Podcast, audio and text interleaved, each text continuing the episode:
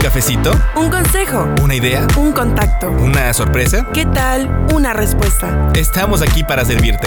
Como fuente de información. Como inspiración. Como referencia. Como puente para comunicarte con más personas. Y como bocina para escuchar tu voz.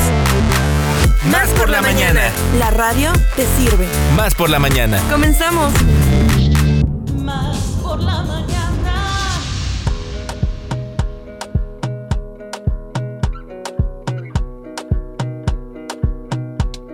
Hola, ¿qué tal amigos? ¿Cómo están? Muy, pero muy buenos días. Esto es Más por la Mañana, su revista de confianza radiofónica.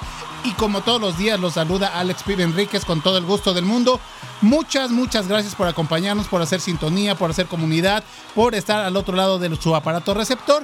Y siendo las 9 de la mañana con dos minutos también, le damos las gracias a nuestra queridísima Cristi Titi Fuentes, que como siempre la ponemos a pulpear por allá, a bajarle al volumen al canal para que no saturemos y no reventemos los micrófonos, los que solemos gritar. También de este lado está nuestra queridísima Alita Mota Romero, Rocola, Sirena, bueno, pilar, piedra angular de lo que es la radio de las y los veracruzanos, los Bad Boys que están acá atrás echando porras con el buen Gumaro García y por su pollo mi comadre que ya lo decíamos, Jim Carrey en la máscara, eh, pondría la carita de lobito, se le saldría así el corazón de tan tan tan tan. Mi queridísima Ile Quiroz, guapísima, guapérrima, ¿cómo estás amiga? Muy Ay, buenos pues días. Estoy muy bien y realmente soy un reflejo de lo que es toda este, esta producción, de lo que es todo este programa. La verdad es que, pues, ¿cómo no va uno a estar feliz? ¿Cómo no va, uno a estar contento? Si mira nada más qué ramillete Se dice de la verdad, amiga. conductores en este lugar y de conductores y además también, por supuesto, de nuestros queridísimos colaboradores como Nachito Reyes que ya se encuentra aquí, nuestra queridísima Titi Fuentes con esos ojitos tan lindos que tiene ella y qué cosa tan bonita la chiquita. Eso, Muy mi bien. Titi Fuentes. Oigan, bueno, queremos agradecerles que estemos empezando esta mañana juntas y juntos, de verdad, qué bueno que escogen a Radio Más para acompañarles de 9 a, iba a decir a 11, pero bueno, a 10.55, para que seamos más realistas. Ándale, pero que se queden al corte informativo de Claro, por supuesto. Oigan, y bueno, pues primero queremos mandarles el abrazo, ya saben ustedes, con toda nuestra mejor vibra a todas las personas que habitan este hermoso estado de Veracruz. Va el abrazo muy veracruzano a todas aquellas personas con las que tenemos la fortuna de hacer frontera, a todos estos hermosos estados con los que compartimos este mundo. Y por supuesto, para todas aquellas personas que están allí en del extranjero, pues va un cachito de Veracruz para ustedes. Claro que sí, amiga, y tenemos los teléfonos en cabina para que de esta manera se, se, pongan en contacto con todos nosotros, compartan, nos digan cómo amanecieron, dónde nos están escuchando, con quién están desayunando, qué están desayunando. Y bueno, lo que sea, alguna buena noticia, compártanosla, por favor, aquí la daremos a conocer. Yo arranco, este, ahorita que veníamos en, Diario de Homero, veníamos para acá y, eh, pongo la radio, me dio mucho gusto escuchar que por tercer año consecutivo, sí, efectivamente, amiga, 2021, 22 y ahora 2023, la Universidad Veracruzana está dentro del top 10 de las universidades en México, ocupa el lugar número 6. Y bueno, este estudio, este estudio, aplausos para la UV. Ajá, muy bien, Nacho Reyes. Y bueno, este, este estudio se llevó a cabo en, en un ¿quién sabe qué? Russia International uh, Investigation, pero es el tercer año consecutivo que la UV gana este lugar, comadre. Se hizo en más de 200 países y con más de 1.300 universidades. Uy, pues qué Entonces, orgullo. no es cualquier logro, ¿eh? supuesto. También me da gusto y un abrazo para los Pumas de la UNAM, los Burros Blancos del Politécnico, la, la gente del Tecnológico del Monterrey, los Tigres de la Universidad Autónoma de Nuevo León, que forman parte de esta elite universitaria o de estudios superiores en México. Eso, pues muchas felicidades para todas aquellas personas que nos están escuchando y que tienen algo que ver con nuestra queridísima alma mater, la Universidad Veracruzana. Así es que, pues un abrazo con mucho cariño y muchas felicidades. Claro que sí, Oigan, tenemos por supuesto, ya, ya dijiste los teléfonos en cabina. teléfonos en cabina, pero ¿ya, falta verdad? el WhatsApp más Ay, rápido del disculpe, oeste. Es que me emocioné con lo de la OV. Pues ahí lo tienen ustedes. Es el 22 88 42 35 07. Lo repetimos. 22 88 42 35 07. Pero además tenemos redes sociales. Claro que sí, que son muy fáciles y ustedes ya lo saben porque eh, el algoritmo se lo saca siempre en su favorito, en su storyline y todas estas situaciones. Facebook, X, Instagram y en TikTok nos encuentran como arroba Radio Más RTV, arroba Radio Más RTV. Ahí están para que se echen un clavadazo y conozcan más de nuestro contenido. Y también tenemos la forma en que nos pueden escuchar, si no es por la radio, por la FM. Así es, ustedes nada más aprenden su computadora o inclusive pueden hacerlo en su teléfono y van a buscar Tuning Radio o www www.radiomás.mx y ahí podrán seguir, por supuesto, este programa y toda la eh, programación que tiene Radio Más para ustedes en vivo. Nosotros les decimos que Somos Radio Más, somos más por la mañana y así comenzamos. ¿Un cafecito? Un consejo. ¿Una idea? Un contacto. ¿Una sorpresa? ¿Qué tal? Una respuesta. Estamos aquí para servirte. Como fuente de información. Como inspiración.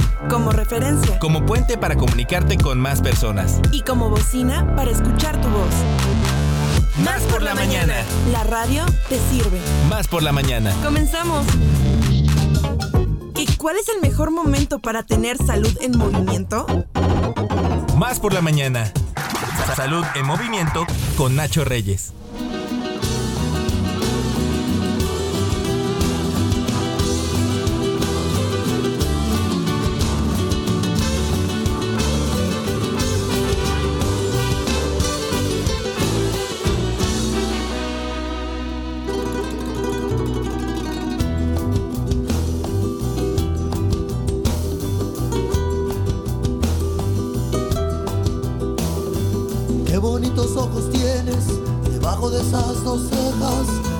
De esas dos cejas, qué bonitos ojos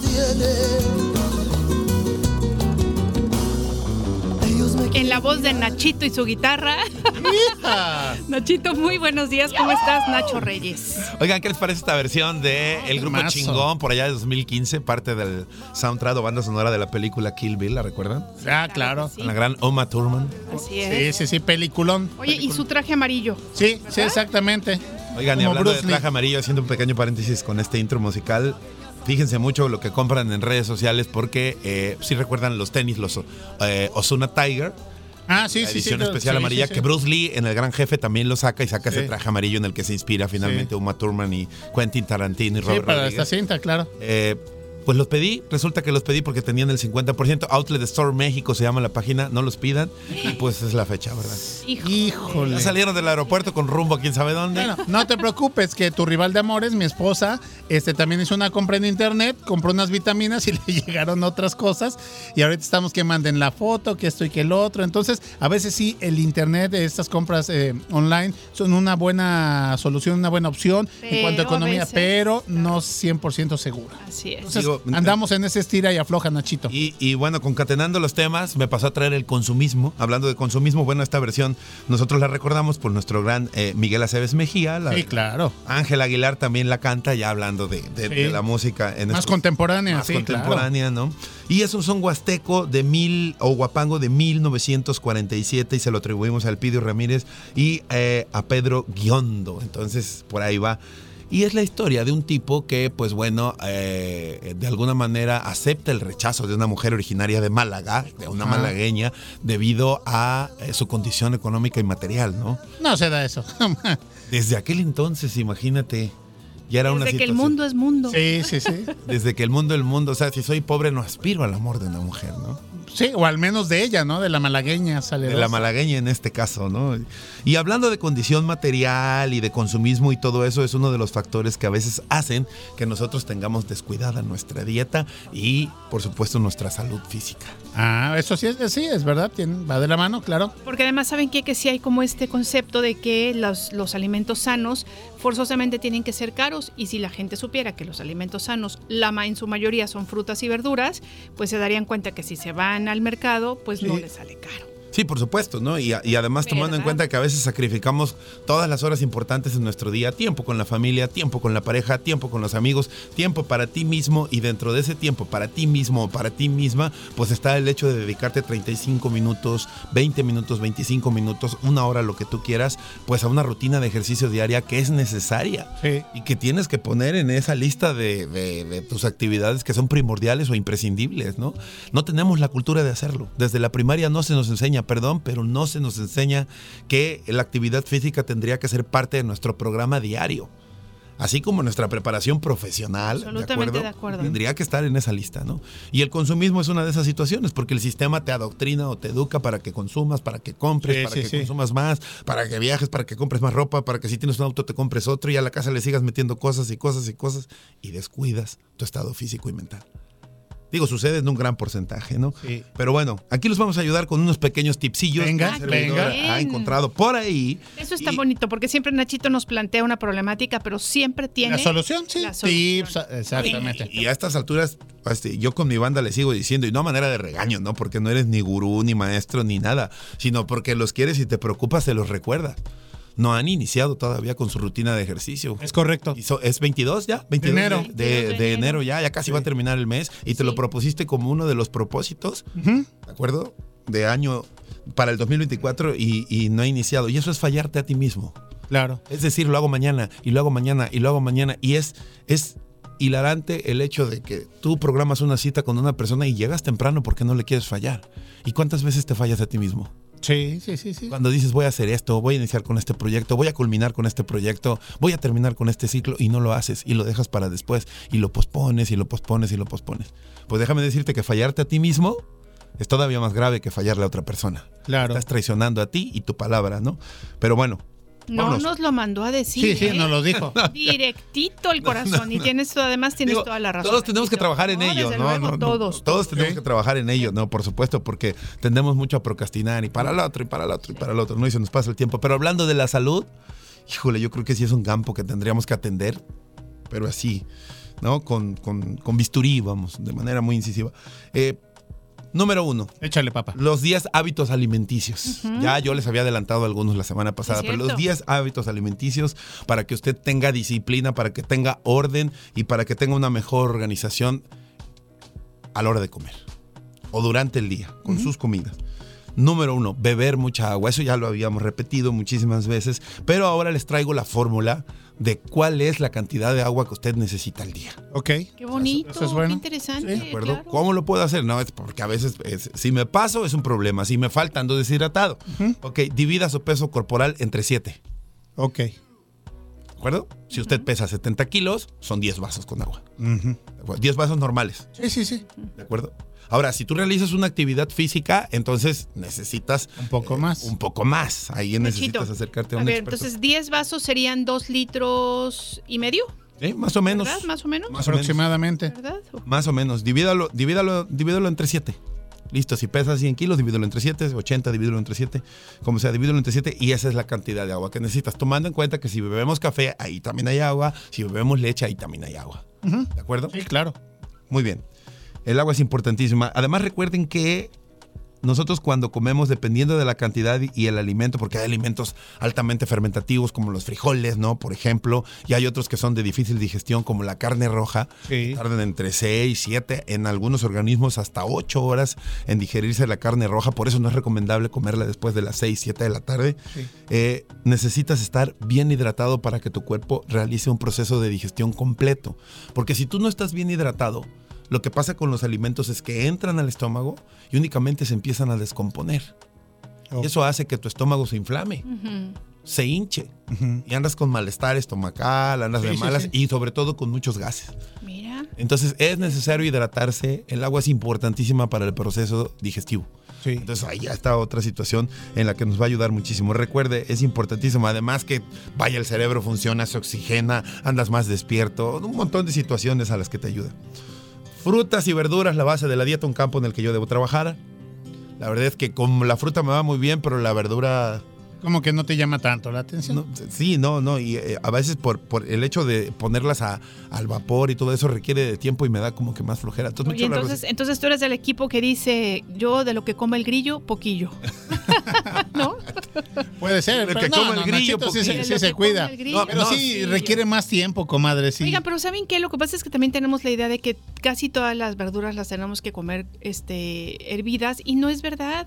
El champiñón lo puedes comer este, crudo, la calabacita la puedes comer Sí, o asado, va más rápido también. O a lo mejor asadito, Asadito. ¿no? Este, hay muchas cosas que se, que se pueden comer, Nachito, y que no tienes que estar... a- pues, la zanahoria, por ejemplo, ¿no? Que a mí, por ejemplo, me gusta mucho más la zanahoria cruda que la, que la cocida, por ejemplo. Ah, sí, sí, sí, es más rica, es más crujiente, no pierde tantos, tantas propiedades. Sí entiendo a Nacho, ¿sabes por qué? Porque él pues es- está soltero, vives solo, entonces prepárate tu ropa, ¿no? Para venirte a chambear, prepárate tu ropa para el gimnasio, prepárate tu dieta. Entonces, si de repente estás aquí que allá, entonces quizá también se le dificulta un es más difícil. Eh, más o menos esa comida la tengo que hacer entre las 5 y las 7 de la noche. la Ok. De arrocito con verdura. Eh, pero de repente a esa hora ya estoy saturado de mucho y requiero por lo menos de 25 a 30 minutos para poner al vapor las verduras y todo Sí, eso. exacto. Ahora, no alcanzo, ese es mi problema, que no alcanzo a completar la porción. Los expertos señalan que debemos incluir al menos 5 porciones de frutas y vegetales al día. ¿No? Pues son ricos en vitaminas, antioxidantes, frutos rojos, en fibra, que es muy importante, ya hablaremos de ella más adelante, y nutrientes esenciales para tu organismo o para las funciones de tu organismo. Yo me como una manzana diario, le pongo un plátano al batido, le pongo otro plátano al batido en la noche Ok. y también este como avena. ¿De acuerdo? Pero me falta calabacita, por ejemplo, Sí. ¿no? Chayote, por una hoja verde, chayote y frutos rojos. No los estoy incluyendo. Ok.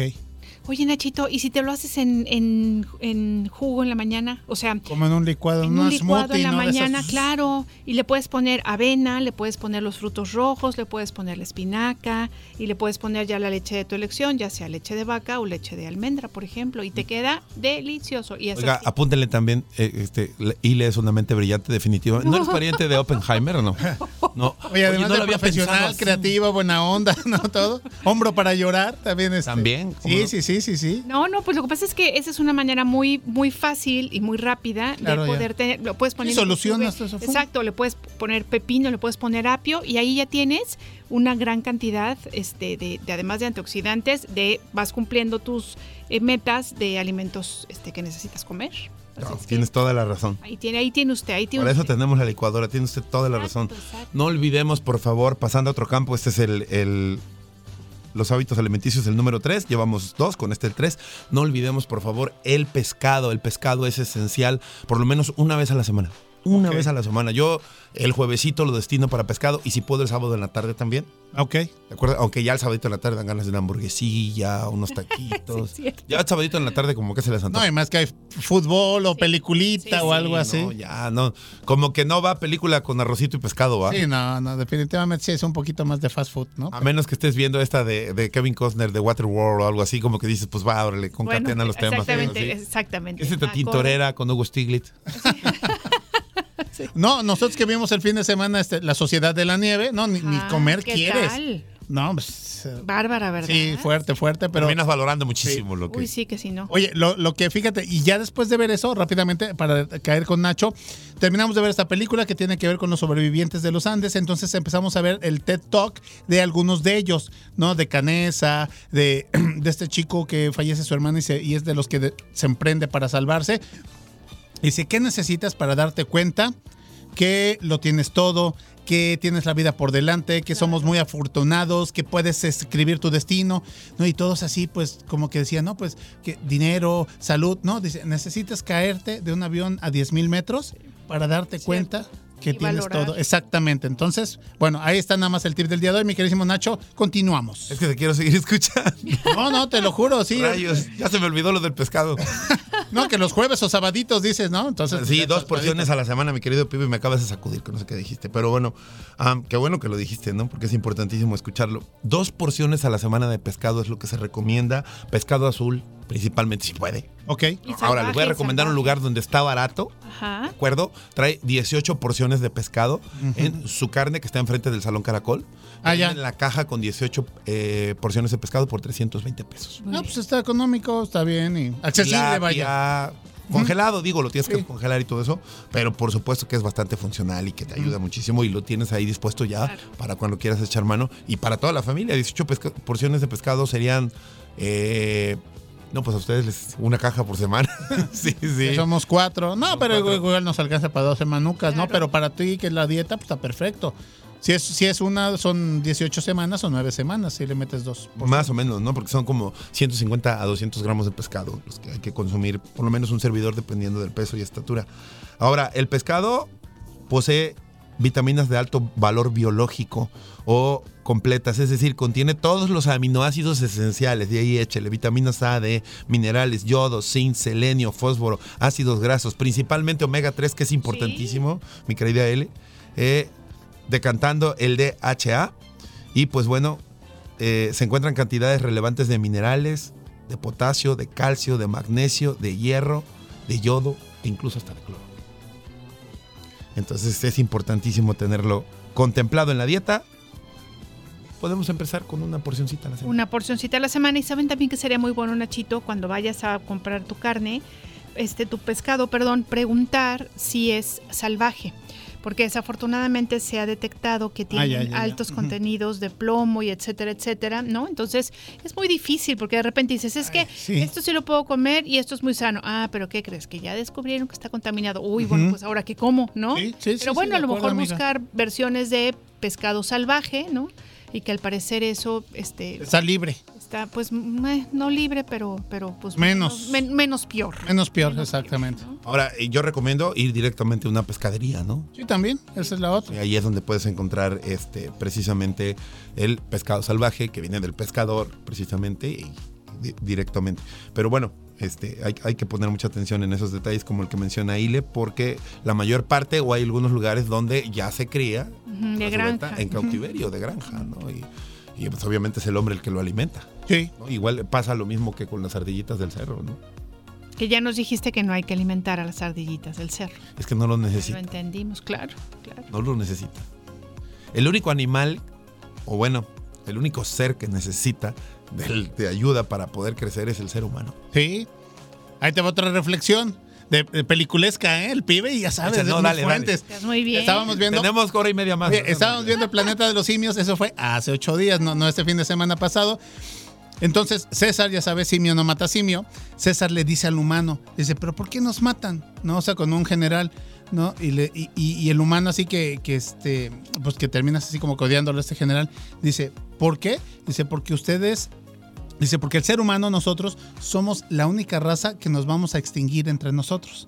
Entonces, por eso, si los dejamos vivir a ustedes, que son más pacíficos, saben trabajar, son, se colaboran, etcétera, el otro respetan, ustedes sí van a sobrevivir y nosotros no. Entonces, por eso los matamos, porque el, el ser humano, desafortunadamente, tristemente, como tú dices, Nacho, es la única especie que se da en la torre entre ellos. Cierto es. Cierro Al- paréntesis. al- algunos historiadores indican que fue precisamente el Homo sapiens sapiens, es decir, nuestra especie, la que llegó a pensar, la que se puso de pie y se hizo un hueco en el cerebro y en eso se dio el lóbulo frontal y ese gran salto evolutivo. La, la teoría de la evolución, ¿no? Eh, De y- Charles y Darwin. Ajá. que, que eliminó al neandertal, que eliminó al hombre del cromañón, que eliminó a todos los demás. ¿Por qué? Porque pensaba, aún siendo más débil físicamente. Así. Sí, Llegó un sí, momento en que seis especies diferentes de seres eh, humanos o cercanos al humano que somos actualmente convivían entre sí.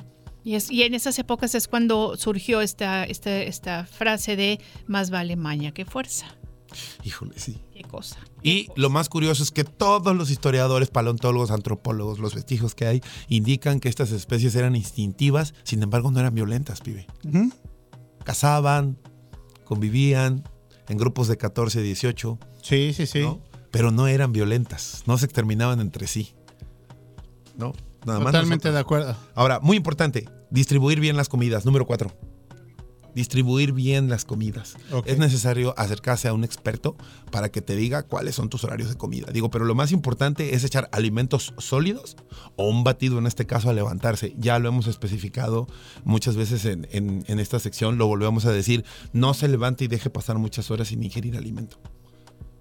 ¿De acuerdo? Es donde el cuerpo empieza a acumular grasita. ¿Por qué? Porque necesita guardar energía para la jornada completa, ¿no? ¿Por qué un cuerpo aguanta 8, 9, 7, 10 horas sin comer como si nada y trabajando y todo? Porque hay gente que dice, yo te hago dos comidas al día y aguanto. Sí, pero por eso tienes los rollitos de... Las... El callito de la andadera. Yo le iba a decir otra cosa. Oiga, cuide las cantidades, mastique bien los alimentos, diga no a la comida basura. Por favor, tome en cuenta la fibra que es muy importante. Controle el consumo de fritos y, ya lo dijimos, no platique, no pique entre horas, entre comidas, por favor. Muy bien. Oye, Lorena Ca- Cadena nos acaba de escribir y nos dice, un arroz tropical con cebolla morada Este, bailes vasque. Sí, es que te mandé otro Sí, sí, mensajito. se me movió. de Luis Cuentacuentos, Así es, perdón, Un amiga. arroz tropical con cebolla morada, apio, chile morrón verde, rojo y amarillo y anaranjado. ¡Qué cosa tan rica! Dice ella, eso es lo que recomiendo yo, acompañado de un bistec. Lorena Cadena, muchas gracias. Gracias, Lorena. Y también llegó otro de Luis Cuentacuentos que tiene que ver Ah, con sí, las que nos dice, con inician con toda la actitud, buen inicio de semana, saludos. Quizá las ardillas no necesitan ser alimentadas, lo que necesitan es que sembremos árboles frutales, hay mucha deforestación. Sí. Mi humilde opinión, Luis, tienes absolutamente toda la razón y saben que con esto de la siembra hay que ser muy cuidadosos porque lo que tenemos que buscar son ah, este, árboles y especies endémicas, porque si no luego haremos otras cosas y les damos en la torre. Nachito Reyes. Chicos, muchísimas gracias. No, gracias a ti, mi queridísimo Nacho Reyes.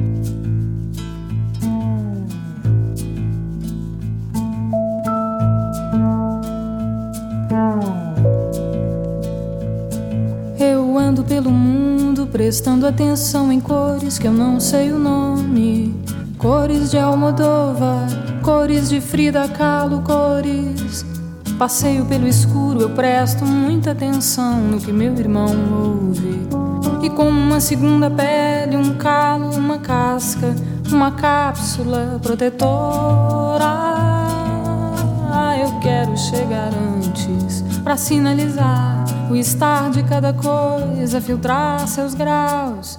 Eu ando pelo mundo divertindo gente, chorando ao telefone e vendo doer a fome.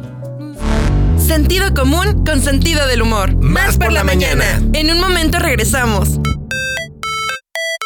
¿Cuándo te sientes más al tiro? Con más energía, más claridad. Mm, más por la mañana. Estamos de vuelta.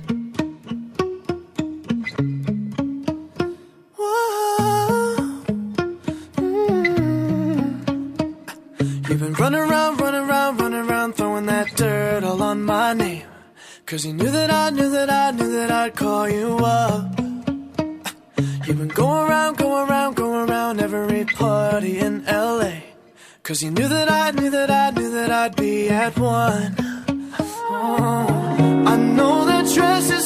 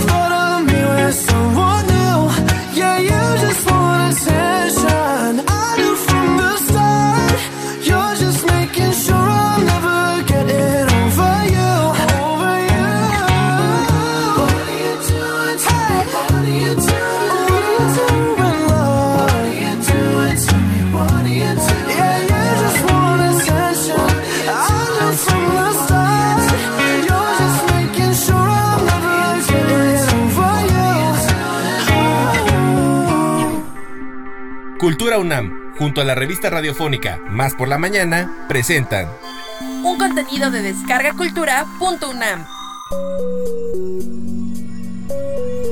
Descargacultura.unam Es la plataforma digital de la Universidad Nacional Autónoma de México.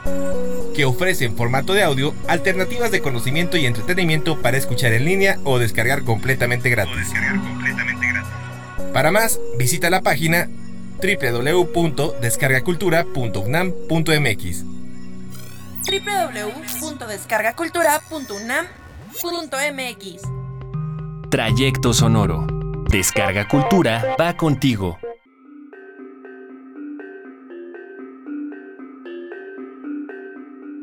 Vicente Huidobro nació en Santiago de Chile en 1893. Desde pequeño mostró interés por la literatura y gracias a su familia y origen logró cultivar dicha afición.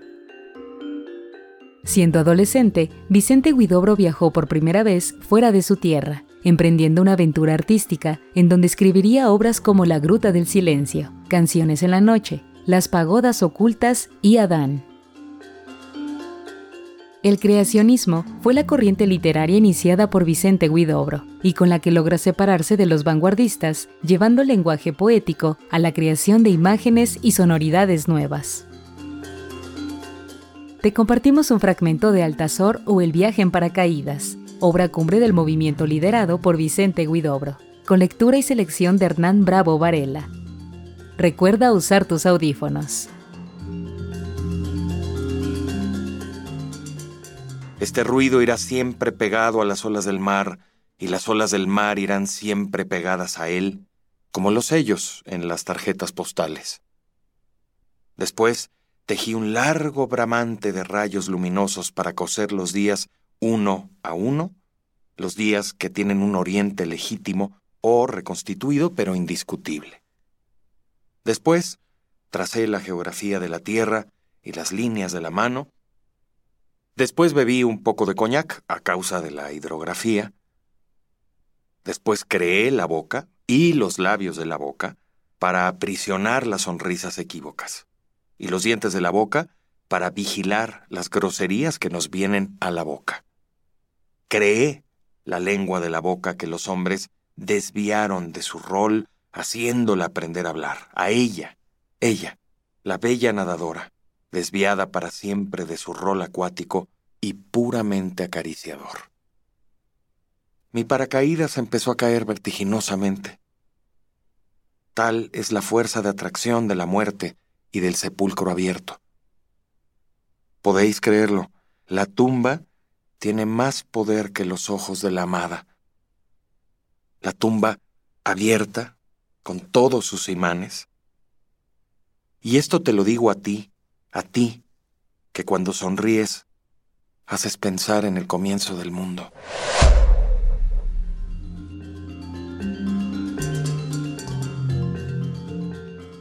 En descargacultura.unam, escucha el prefacio completo y los cantos primero y séptimo del libro Altazor, escrito por el poeta y prosista Vicente Guidobro.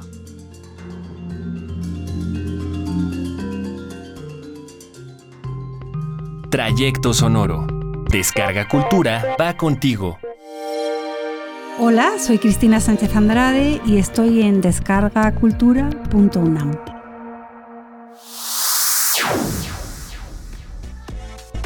Estrenos. De la serie Bioética, Jonathan Caudillo habla sobre la bioética y la filosofía cínica. Los cínicos pensaban que una forma de vida floreciente consistía en vivir de acuerdo con nuestra naturaleza, pero los convencionalismos humanos tienden a alejarnos de ella. Que tu propósito sea escuchar cultura. www.descargacultura.unam.mx Hola, soy Ernesto Lumbreras. Lo que van a escuchar son poemas de mi libro eh, Numerosas Bandas, publicado por Mantis Editores en el 2006, y una colección reciente, eh, aparición, publicada por la editorial Era, Abaco de Granizo.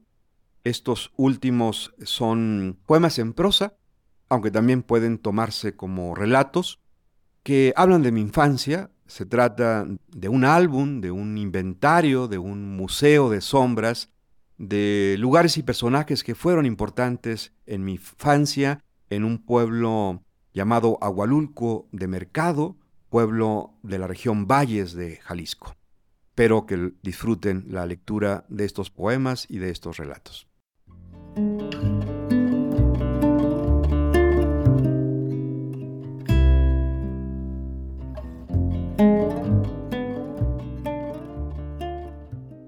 Conjeturas de un nonato en los días de la Semana Mayor. Ernesto Lumbreras.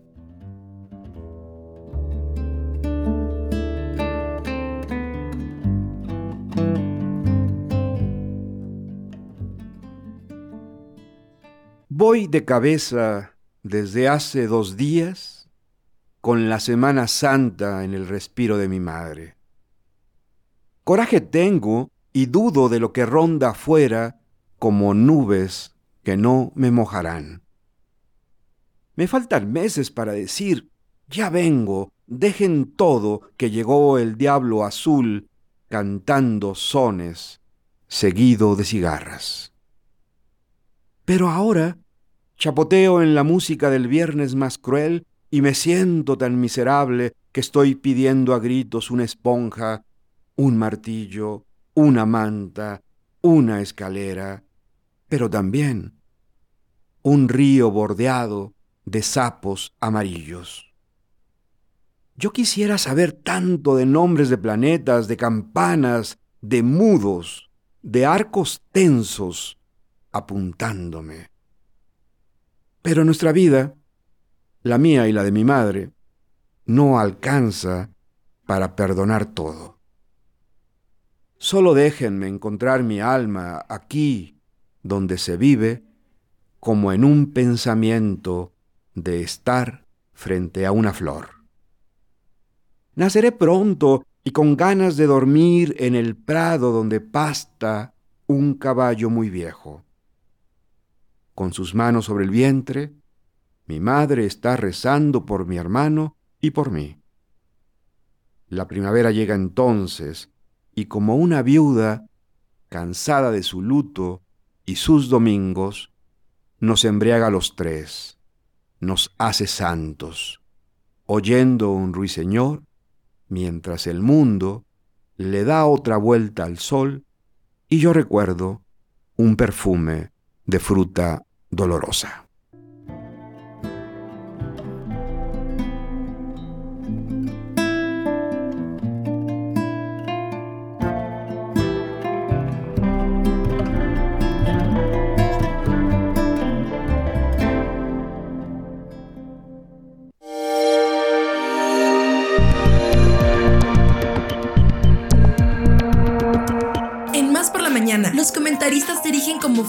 Conocimiento e investigación. Líderes de opinión especializados que ofrecen un análisis para desentrañar complejidades de temas relevantes. Descubre con nosotros e infórmate de manera completa y reflexiva. En Más por la Mañana. Hola, buenos días a todo el auditorio de Más por la Mañana. Bienvenidos, hoy les voy a hablar de un tema que espero que sea de mucho interés para ustedes y es cómo conseguir las metas que te planteas. Bueno, pues en primer lugar tenemos que tener una meta que sea realmente alcanzable. Para esto debemos evaluar con qué recursos contamos, qué recursos internos tenemos, con qué disponemos de nuestro entorno. Recursos externos son recursos de dinero, de apoyo de otras personas. Recursos internos son las capacidades que nosotros tenemos, las habilidades con las que contamos o aquello que depende de nosotros que vamos a requerir para lograr una meta. Es importante que si tú tienes una meta muy ambiciosa, la recortes en metas que sean más pequeñas. Es decir, debemos tener un sistema de metas y submetas que nos permita realmente conseguir el alcance. Esto nos permite tener metas específicas y metas que sean medibles, con lo cual podemos corroborar el grado de alcance que tenemos de estas. Por supuesto, la meta tiene que ser importante para mí porque si no, no va a ser suficientemente motivadora. Otro aspecto que debemos cuidar es el grado de dificultad de esta meta. Si es una meta muy difícil, en realidad va a ser complejo que yo persista en el, en el logro de la meta, en las acciones que van a tomarme eh, conseguir la meta. Entonces tiene que ser una meta que sea de mediana dificultad, porque si es una meta demasiado fácil, en realidad tampoco va a ser suficientemente motivadora. Pensemos en un estudiante que quiere mejorar sus calificaciones. ¿Cómo sería una meta específica que él debe plantear? Bueno, pues una meta específica es obtener 8 de calificaciones en X materia en este semestre. Vamos a pensar que es un estudiante universitario. Entonces se manejaría por semestre. Bueno, pero para conseguir esa meta necesita ir cumpliendo una serie de metas, es decir, tiene que entregar todos los trabajos que le pidan, las tareas, asistir puntualmente a la clase, ponerse a estudiar para que el día que tenga examen esté preparado, en fin, tiene que distribuir tiempos, tiene que distribuir temas que va a abordar durante la materia y tiene que ir cumpliendo con todas las metas que se vaya planteando. Puede tener un grado de falla porque no está poniéndose que va a sacar 10, sino un 8. Esto va acorde con sus capacidades porque sería un poco realista que a lo mejor si lleva un 3 de calificación, pues quiera alcanzar un 10. No es imposible, pero habría que valorar las capacidades del alumno, el entorno en el que se encuentra y el grado de dificultad de la materia. Por eso pusimos una meta intermedia que sería un 8. Bueno, entonces la persona pues tiene que estar evaluando cómo conseguir esta meta y hacer las acciones necesarias para conseguirla. Este sistema de metas y submetas, por ejemplo, yo les voy a contar cómo conseguí hacer las tesis que tuve que hacer, bueno, era una planeación diaria. Es decir, yo tenía de aquí a tres meses, tengo que terminar este capítulo de la tesis. Para este capítulo de la tesis, tengo que revisar 100 referencias, o estas referencias que ya localicé. Entonces, si tenía que revisar 100 referencias, tenía que dividir ese número de referencias entre el número de días de trabajo que yo tenía y una vez separar también el tiempo para redactar, para verificar la redacción, una semana por imponderables. Por ejemplo, a veces un día te duele el estómago y ya no pudiste leer los 15 artículos que te tocaban o los 5 artículos o los libros que tenías que ir a buscar a la biblioteca, en fin. Entonces, tienes que darte un periodo también en donde tengas un margen para que puedas recuperar todo eso que a lo mejor no pudiste hacer durante algún tiempo por alguna causa de fuerza mayor. Cuando una meta se alcanza, esta meta te va a llevar a plantear nuevas metas. Entonces es importante que mantengamos el logro efectivo de una meta para que, a su vez, una vez alcanzada, podamos plantearnos una nueva. Y este es un sistema de motivación que todos hacemos de manera más consciente o menos consciente, pero bueno, esto que yo les platiqué es precisamente para poner bajo control la meta y que tú puedas realmente conseguirla. Entonces, esto te va a dar satisfacción, te va a traer bienestar, te vas a sentir como pavo real y bueno, vas a conseguir muchos beneficios en tu vida. Este es un aspecto que realmente todos los días nos estamos planeando, planteando metas sin darnos cuenta. Y bueno, pues es importante que nosotros podamos poner bajo control lo que depende de nosotros. A veces las circunstancias del ambiente no son tan favorables para nosotros, pero haciendo lo que nos toca podemos mejorar bastante el logro de una meta. Mi nombre es Anadelia López Suárez, soy investigadora de la Universidad Veracruzana, me encuentro en el Instituto de Investigaciones Psicológicas de la Universidad Veracruzana. Pues muchísimas gracias por su atención, hasta pronto.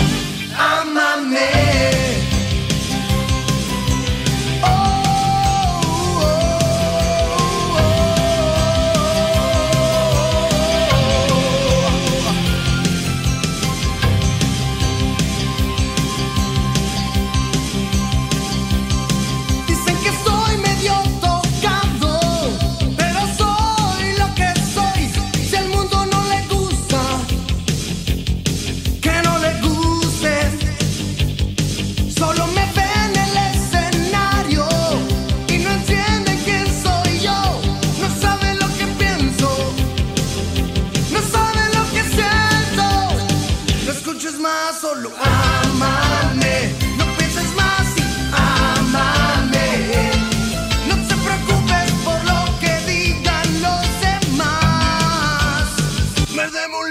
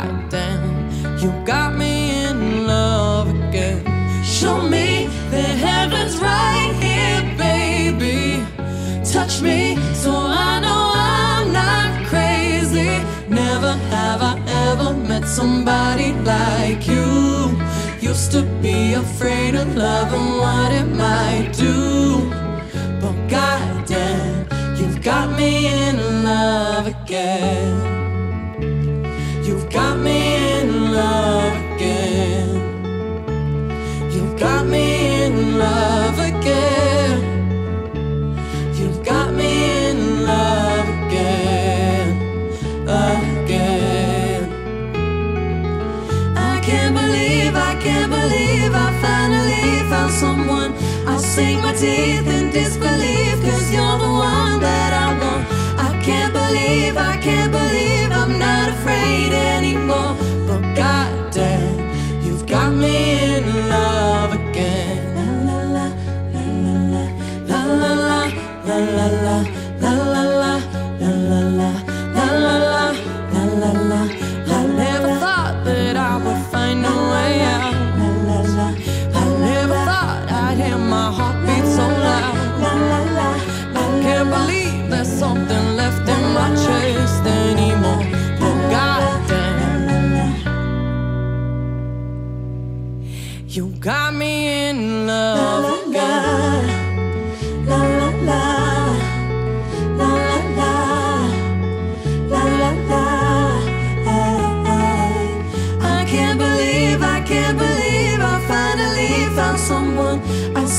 see than.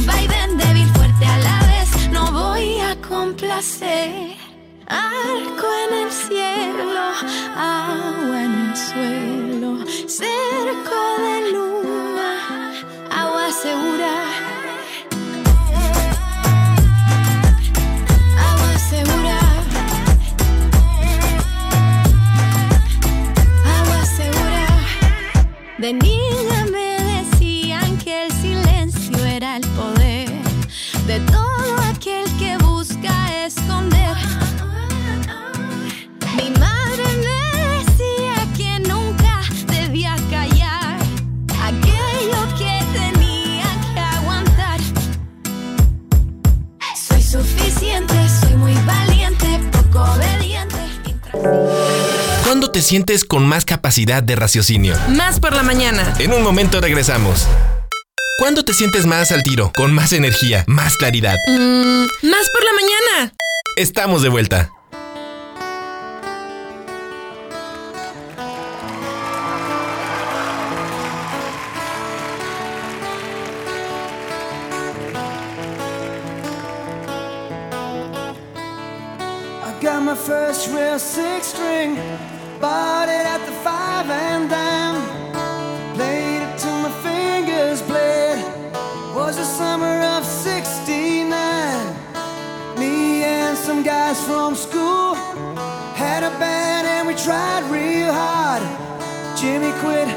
Jody got married, should've known we'd never get far.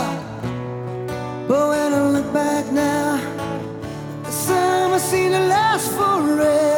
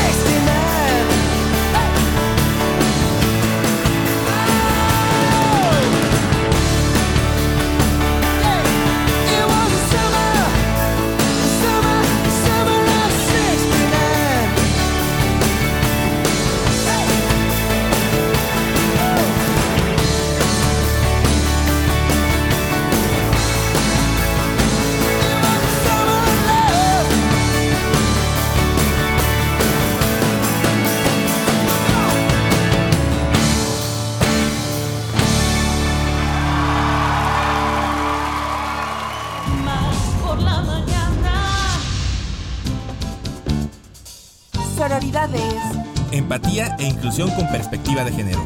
Sororidades. Más por la mañana. Muy bien, bueno, pues gracias por continuar con nosotros. Recuerden que esto es más por la mañana y vamos a darle la bienvenida a nuestra queridísima Carla Sánchez. Ya saben ustedes, sororidad es Gracias. Internacional. Buenos días. Oye, con este tema de fondo, vaya. ¿Verdad? No, no, no, de lunes, fantástico. Oigan, el día de hoy me encanta nuestra presentación de empatía. Empatía porque y, y- y perspectiva porque sí debemos de tenerlo en todos los ámbitos, chicos, chicas, amigos, amigas, quienes nos estén escuchando, amigues también, porque de repente estamos en un ciclo de constante movimiento y, y llegamos a tener, pues digamos que una confrontación con nosotras mismas o con nosotros mismos en el trabajo y decimos, de repente te dicen, ay, debes de tener el síndrome del burnout. ¿Y qué es eso? ¿El síndrome de qué me dijiste? El burnout. ¿Qué es el burnout? Eh, si alguien seguramente en casa dice, es que, ¿sabes qué? Yo ya me canso todos los días de estar llegando a trabajar, de mi rutina, de este cansancio mental, físico, emocional. ¿Pero de dónde? ¿Por qué? Si afortunadamente tengo un trabajo, tengo mi casa, tengo mi familia, tengo salud, tengo un entorno amigable, armonioso, y de repente hay algo que no nos está. No nos está. Y ese es el famoso síndrome- síndrome de burnout, que es llamado como el síndrome del desgaste profesional o de estar quemados. Por eso es el burnout, ¿no? En esta eh, eh, palabra en inglés. Pero el síndrome del quemado es eh, la respuesta de una persona que trabaja, pero que percibe esta diferencia, esta diferencia que tiene en su entorno y que todos los días ya se le hace muy pesado. Es ver como su realidad, pero con una flojera y con un cansancio que ya no se puede, pero ni conmigo misma puedo. Bueno, y se desarrolla generalmente en, en algunas profesiones que tienen este, eh, pues digamos, desgaste físico y en la actualidad se entiende como el síndrome del quemado o el del burnout, como mencionamos, como una forma inadecuada. ¿Y cómo se manifiesta? ¿Cómo sabemos o cómo podemos empezar a detectar si estamos cayendo como en este ciclo de, ay, de una pesadez que ya, ¿para qué les, así de, ¿para qué les platico? Así. Exacto, y además que, que se te va la concentración, se te va la motivación, dices, no, ya, ya de veras, de veras, de veras, ya no quiero nada. Como Ya pesimismo, ¿no, chicas? Sí, o sea, es el pesimismo, O sea, de que- ajá, de que- aburrimiento, no sabes ni de dónde, te da flojera, pero ¿cuáles son estos síntomas de- de- del burnout? El agotamiento emocional. Eso Vamos que ya- levantando la mano, ¿no? a ver, check, vamos haciéndole check, Exacto. check, a ver, palomita lo que sentimos de repente. Agotamiento emocional, ¿no? Así de, ay, no, ya no quiero nada, ya no quiero ni despertar. Ay, no, no, una cosa terrible. Y te pasa que muchas veces conoces a personas y te dicen, ¿cómo estás? Pues aquí. Estamos. Estamos. Estamos, que es. Estamos. Eh, de repente la despersonalización o conductas negativas hacia usuarios o, o compañeros o compañeras de trabajo. Todo lo vemos negro. Todo es negativo.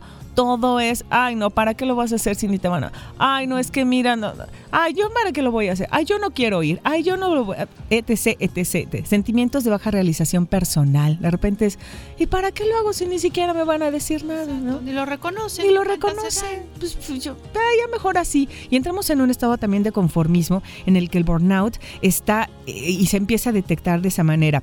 Ahora bien, va en, en cuestión gradual. Esto quiere decir que no es como que ya mañana tengo el síndrome del burnout y todo. No, es como un gotita, gotita, gotita, Hasta que gotita, hasta que se va llenando, ¿no? Y ahora, pues, eh, se da sobre todo en hombres y mujeres. Aquí hablando de la empatía, entre hombres y mujeres tenemos el síndrome del burnout y a cualquier edad. Esto pasa también a cualquier edad, no es que le dé más a las mujeres o a los hombres, aquí no hay diferencia, aquí el síndrome del burnout es eso. Ahora, ya que estamos detectando este cansancio emocional, físico, no nos da hambre, tenemos sueño todo el día, a pesar de que hayas dormido tus 8 horas, 9, 10, 5, 6, de repente al otro día tienes un cansancio y un sueño que no sabes ni por dónde. correcto. Y, dicen, y siempre te dicen, necesitas vitaminas, necesitas vitaminarte, ¿no? Haz ejercicio. Es muy fácil decir, es muy fácil como... Píldoras de hígado de bacalao.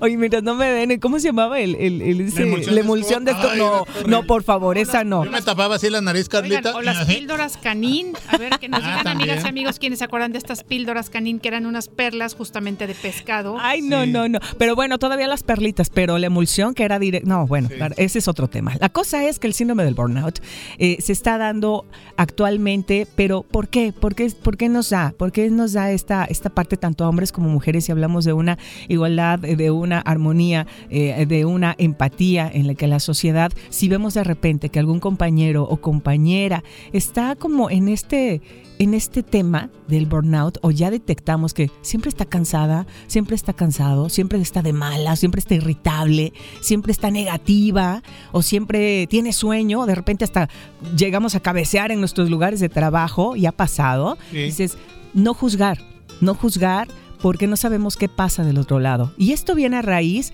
de muchas de las violencias que tenemos en casa.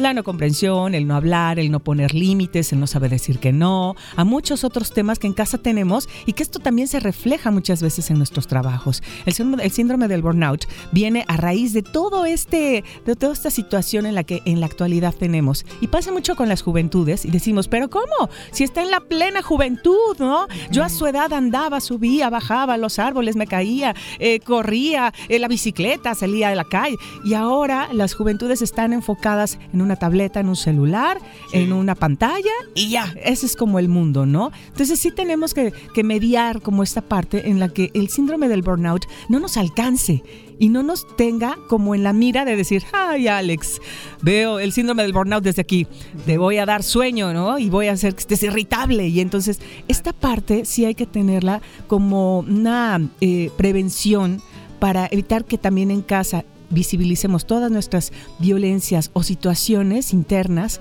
físicas, emocionales, económicas, entre otras cosas, y que no nos ataque, porque no nos damos cuenta hasta que ya estamos en el fondo. Oye, Cayita, y pregunta, entonces, por ejemplo, para empezar a combatirla, ¿no? A lo mejor yo estoy empezando a sentir que ahí me viene, ¿no? La malvada, esta malvada tendencia horrible. ¿Qué pasa? Por ejemplo, yo podría empezar a decir, a ver, yo necesito una, una hora al día para hacer lo que yo quiero, para descansar, para desconectarme, o a lo mejor sin, sin agregarle más actividad, pero a lo mejor una salida a caminar al parque. ¿Qué tipo de cosas se recomiendan para empezar a, a, pues más bien como de prevención? Primero, aceptar que estamos cayendo en, una, en una situación de burnout, ¿no? De quemada, de que ya me estoy sintiendo como que con sueño, o ya no quiero salir, o ya no quiero ni siquiera limpiar mi casa o levantar mi ropa, o hacer mis tareas o qué sé yo. Ya estoy como en una situación de no quiero nada más que prender la televisión, estar viendo videos y adiós, ¿no? ya no quiero. acostado, nada, más, muy pasivo. Creo que esa parte en la que decimos me estoy sintiendo de una manera es esto, porque si lo vamos como dejando de lado, entonces se va tapando, se va tapando, como el resto de las violencias, ¿no? Que lo vamos no, no, lo visibilizamos. Claro, y es que además justamente eso, somos buenísimos para negarnos las cosas. Totalmente, totalmente. Y de ahí, bueno, buscar ayuda. Definitivamente el hablar, el decirlo, sabes que con amistades, con familia, con terapias. En algún momento leí algo que decía, normalicemos las terapias. Claro, hay que normalizar las terapias. Todas las personas necesitamos en algún momento hablar, decir, no me siento bien, no quiero esto, ¿por qué no quiero? Ahora quiero trabajar en mí, mi salud emocional, mental, física, etcétera, etcétera, toda, toda la salud en general, sí debemos como de normalizarla. Entonces, creo que partimos de darnos cuenta qué pasa y trabajar en ello hay grupos de ayuda, hay em, ahora líneas de apoyo como la línea violeta, en fin, todas estas tanto para hombres como para mujeres, ¿eh? hablamos en general, como para hombres y mujeres que se puedan hacer y evitarnos estos trastornos emocionales, los síntomas físicos que bien decíamos, que son ah, incluso hasta las migrañas, ¿no? Los olores de cabeza, los trastornos cardiovasculares, el, del sueño, o duermes mucho o no duermes nada, ¿no? Que eso también es parte del burnout y lo que decías, la negación, decir, no, yo estoy bien. ¿Cómo estás? Pues bien. Y veo que estás como cabeceando. no, Ili. Yo puedo con esto y más, no pasa nada, ¿no? Y dices, ah, sí, como. Porque, sí, claro, porque además, bueno, hablemos, por ejemplo, de personas adultas mayores que están en una etapa en la que dicen, no, yo ya no ya no estoy aquí, ya no sirvo para nada. Y esta parte, personas que están en una edad media, a lo mejor pueden decir mamá o papá, no, yo no me puedo poner así porque pues tengo a los hijos, a las hijas, mi casa, la mascota, el trabajo y todo, pero me siento fatal, ¿no? Me siento fatal. Y en las juventudes igual. O sea, vamos por, esta, por etapas porque el síndrome del burnout ataca en general a todas las personas. Entonces, esta parte de la salud emocional y de la salud física, que viene a raíz de muchos otros tipos de violencias que, se, que hemos desarrollado a lo largo de estas charlas con ustedes, eh, aquí en Más por la Mañana, pues sí, se habla de eso. Entonces, ojo con el burnout para que no nos quememos. Claro, claro. Y eso, justamente lo que dices, hemos normalizado el sentirnos cansados, hemos normalizado el no dormir bien, hemos sí. normalizado el de repente tener dolores en el cuerpo. ¿no? Totalmente. El, el- todo el tiempo, ay, jajaja, es que, bueno, yo era así, ¿no? Ay, es que se me olvidó. ¿Me creerán que en vez de meter el plato al microondas lo metí al refrigerador? ¿no? Y jajaja. Y dices, oye, a ver, no, espérame. Sí, sí, Esas son señales de que algo por ahí hay algunos cables que no, están, no está jalando. Que no nos enfocamos, Y también, ¿no? Carlita, lo que acabas de mencionar, que es bien, bien importante no satanizar eh, las terapias. Sí, no. El ir No, a no, hablar, platicar, oye, este, tú profesional de la salud mental, física, cómo me ves, cómo me checas, qué tan bien ando, ¿no? En, cuanto, en cuestión emocional, de tensión, y eso también es algo, yo creo que muy bueno, muy positivo en lo individual y en lo colectivo. Sí, hay algunas personas que necesitamos terapia sí o sí. Claro. Hay otras personas que a lo mejor lo hacen con técnicas de relajación, de ejercicios o de otras eh, señales, a lo mejor alternativas o algo- otras curas emocionales o espirituales, como quieran llamarle, pero sí no caer en esto porque al final de cuentas el síndrome del burnout trae estos trastornos físicos. El corazón, eh, los dolores de cabeza, el- articulaciones, el cansancio, obesidad, entre otras situaciones que se dan, o incluso hasta las anorexias porque dejan de comer. Oye, y me imagino que a lo mejor también inclusive angustia, este, ¿no? Tal vez ya... Depresión. Depresión. La depresión, ¿verdad? el estrés, todo eso.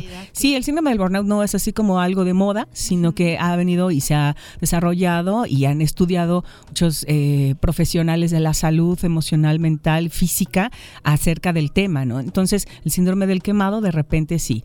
Lo notamos, nuestro día a día es muy estresante, nuestra vida ha sido muy rápida últimamente, ¿no? Tenemos motivación. no tenemos motivación y todo el tiempo estamos bajo el reloj, ta, ta, ta, ta, ta, ta, ta. Entonces sí, tratar de darnos cuenta, de visibilizarnos y al final de cuentas nos estamos como violentando, ¿no? Nosotras mismas o nosotros mismos. Así que ahora a trabajar en ello, pues para poder eh, decir, no, síndrome del burnout, conmigo no, ¿eh? Conmigo no. A lo mejor sí nos damos nuestros bajones, pero de repente es meternos una Claro, pila. como un ciclo, ¿no? A Sí, veces un ciclo. estamos arriba, a veces estamos abajo, pero nunca que nos quedemos abajo. Y más abajo, y más abajo. Oigan, Exacto. chicas, están escuchando eh, el programa muchas personas, pero entre ellos Víctor de la Cruz, que dice que en Alcohólicos Anónimos también se trata la depresión, además del alcoholismo, y que en Valle de Guerrero hay muchos, hay grupos en la ciudad que se encargan precisamente a tratar esto de la depresión. Entonces, muchísimas gracias a las personas que nos están escuchando y están comentando pues el tema que estás tocando el día de hoy, Carlita, que es muy importante. Fantástico. Y sobre todo ahorita que estamos arrancando semana,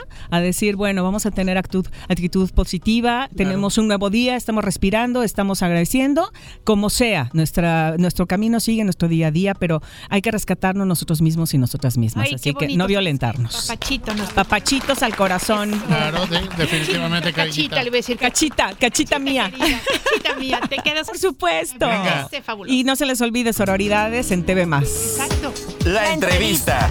Más por la mañana. ¿Qué tal amigos? ¿Cómo están? Muy buenos días y bueno, pues como es costumbre aquí en Más por la Mañana, les vamos a presentar una interesante entrevista con un joven talento que esperemos que llegue muy muy lejos. Lo rescatamos de los pasillos aquí en Radio Televisión de Veracruz. Me da mucho gusto darte la bienvenida aquí a la cabina de Más por la Mañana, mi queridísimo José Morte. ¿Cómo estás? Muy buenos días. Muy bien, muy bien. A mí me da mucho gusto estar por aquí. Excelente. Oye, de Acayuca en Veracruz, pero ya tienes un año viviendo aquí en la capital. Sí, apenas hice un año ahorita en noviembre y, y venimos aquí a hacer un poquito de ruido y a seguir con lo que, con lo que queremos hacer, ¿no? En nuestro sueño. Excelente, pues ya sabes que tanto las cámaras como los micrófonos de TV Más, de Radio Más, están abiertos pa- para, ti, para todo el talento veracruzano. Eh, José, ¿cuánto tiempo ya que llevas en, en esta situación, bueno, en, en tu carrera artística? Sí, ok. Bueno, eh, como solista es reciente. Llevo, ¿qué será? Unos dos años, dos años y medio. Pero escribiendo canciones ya, ya un poquito más. Eh, apenas me estoy animando a, a, pues a darle voz a mis, a mis Claro. canciones y, y- y presentarlas. Empie- empiezas allá en Acayucan, en lugares pequeños, antros, cafés. Platícanos acerca de, de- de esta experiencia de que lo que es romper el hielo ya como un cantautor. Bueno, como cantautor sí fue. mm, yo me grabo mucho en mi cuarto este, cantando. Entonces fue ahí como que. Porque así cuando le mostraba las canciones a, a la gente que, que- que escribía, Claro. pues era así grabándome con el celular, ¿no? Entonces dije, pues este. Me siento cómodo cantando mis canciones, ¿por qué no hacerlas yo? Y inicié así subiendo videos a YouTube eh, o en el TikTok y todo eso. Entonces, este, por ahí empezamos. Eh, Es lo que veo en cuanto a plataformas digitales, ¿dónde te podemos escuchar? ¿Dónde te podemos encontrar? Sí, bueno, estoy en, en todas las, de- las de, de, este, Spotify, este, Apple Music. Amazon Music y también en YouTube, este, el canal de YouTube también ahí pueden ver videos que, que hemos estado trabajando y, y- y que espero que les gusten, ¿no? Y que vayan a darse una vuelta por mi canal. Excelente. ¿Cómo te encontramos? José Morté, así, José Morté en, en todos lados. José Morte. Sí, sí. Excelente. Oye, José, y bueno, pues también platícanos, das el brinco de Acayucan aquí a la capital del estado de Veracruz, a la Atenas veracruzana, donde pues no nada más hay artistas eh, de tu género, sino que hay un abanico impresionante. ¿Qué te ha ayudado? ¿Qué tan fácil, qué tan difícil se te ha, se te ha presentado esta situación? Sí, no, pues para mí es todo un reto porque, o sea, yo vengo de una ciudad muy pequeña, igual hay, hay, este, mucha inquietud por la música, o sea, hay muchos, muchos jóvenes que están haciendo música y, y bandas también así como de, de mucha tradición, de muchos años, ¿no? Y llegar aquí también es un reto porque, por, por, por el tema de las escuelas, o sea, yo veo gente muy, muy, muy preparada y, este, y eso me está como que animando a, a, pues, a tratar de hacer mejor las cosas, ¿no? O sea, ya como que tomarme un poquito más en serio este camino y, y, pues a ver, a ver cómo nos va. Y en cuanto a tu autoría, ¿cómo vas? Eh, por ahí hemos visto unos eh, sencillos eh, por ahí del 2022, ¿no? Es cuando empiezas ya a grabar tus sencillos, a sacarlos. Sí, bueno, este, hace dos años subí una canción que ya tenía rato que había escrito, pero apenas la subí así como a mi canal, ¿no? Como solista. Y dio la casualidad, la sorpresa que yo desde, desde hace un año estoy viendo que los números están creciendo. Qué bueno. Y eso se me hace muy, muy padre y me motiva a seguir haciendo música, ¿no? Y este, ahorita pues ya estamos un poquito más me- metiéndole al tema del canal de YouTube. Eh, hace poquito subí una canción, unas dos versiones acústicas de dos canciones mías que grabé aquí en el Centro Recreativo Jalapeño. Ok. Y este, por si quieren pasar a verlas, Sí, está en mi claro. canal de YouTube, José Morte. Excelente. Oye, y, y bueno, pues en cuanto a, a la temática de a qué le escribes, ¿qué es lo que te inspira? Sí, este, yo creo que el amor, o sea, es como que lo que más me, me ha movido últimamente y bueno. A todo el mundo, ¿eh? ¿no? Sí, claro. Y este, les comentaba hace ratito de que el hecho de, de- de estar enamorado o desenamorado también te, te, te inspira a hacer un montón de cosas, ¿no? Claro. Oye, ¿nos regalarías un tema musical? Sí, claro que sí. ¿Cuál sería? Y pues, ¿quién mejor que tú para que lo presentes? ¿De qué habla? ¿Cuándo lo escribiste? Todo lo que nos quieras compartir. Sí, claro. Bueno, esta canción es una canción bien cursi que se llama Café. Este habla del café, pero no tal como la bebida, sino el café de la mirada de una persona. y, y, pues a ver si les gusta. Oye, qué padre. Café. Bueno, pues adelante aquí en Más por la Mañana, José Morte.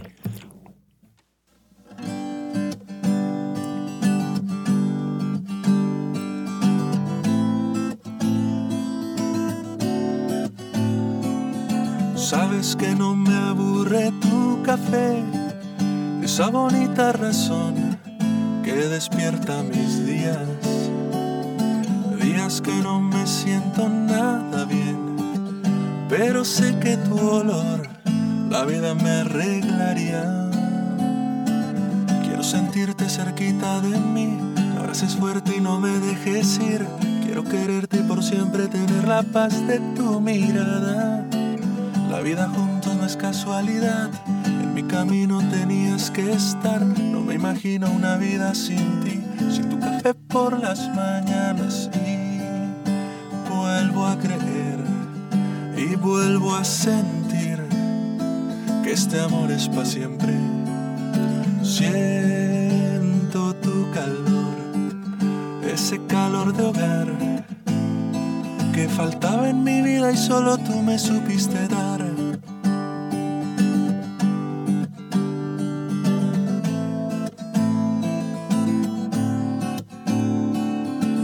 Quiero sentirte cerquita de mí, me abraces fuerte y no me dejes ir. Quiero quererte y por siempre tener la paz de tu mirada. La vida juntos no es casualidad, camino tenías que estar. No me imagino una vida sin ti, sin tu café por las mañanas. Y vuelvo a creer y vuelvo a sentir que este amor es para siempre. Siento tu calor, ese calor de hogar que faltaba en mi vida y solo tú me supiste dar.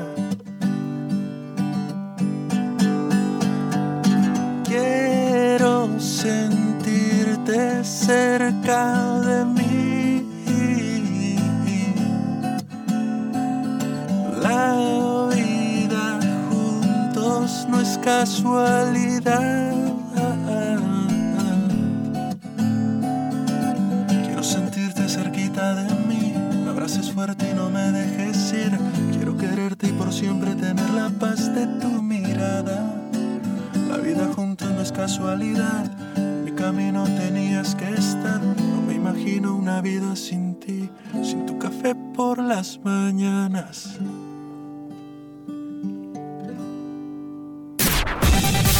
No hay nada imposible. Porque los sueños de ayer son las esperanzas de hoy y pueden convertirse en realidad mañana.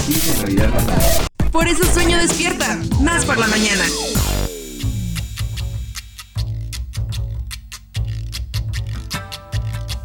Se llama Lola y tiene historia, aunque más que historia sea un poema. Su vida entera pasó buscando noches de gloria como alma en pena.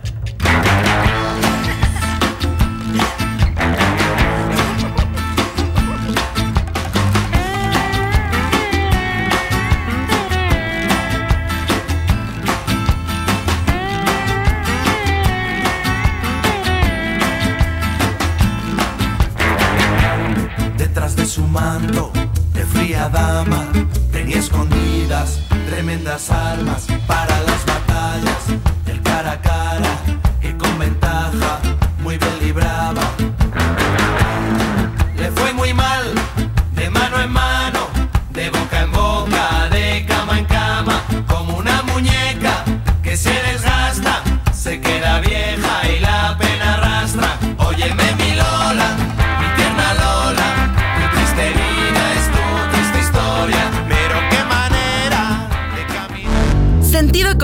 con sentido del humor. Más por la mañana. En un momento regresamos. Una nueva versión de nuestra comunidad es posible. Más por la mañana. La radio te sirve. Estamos de vuelta.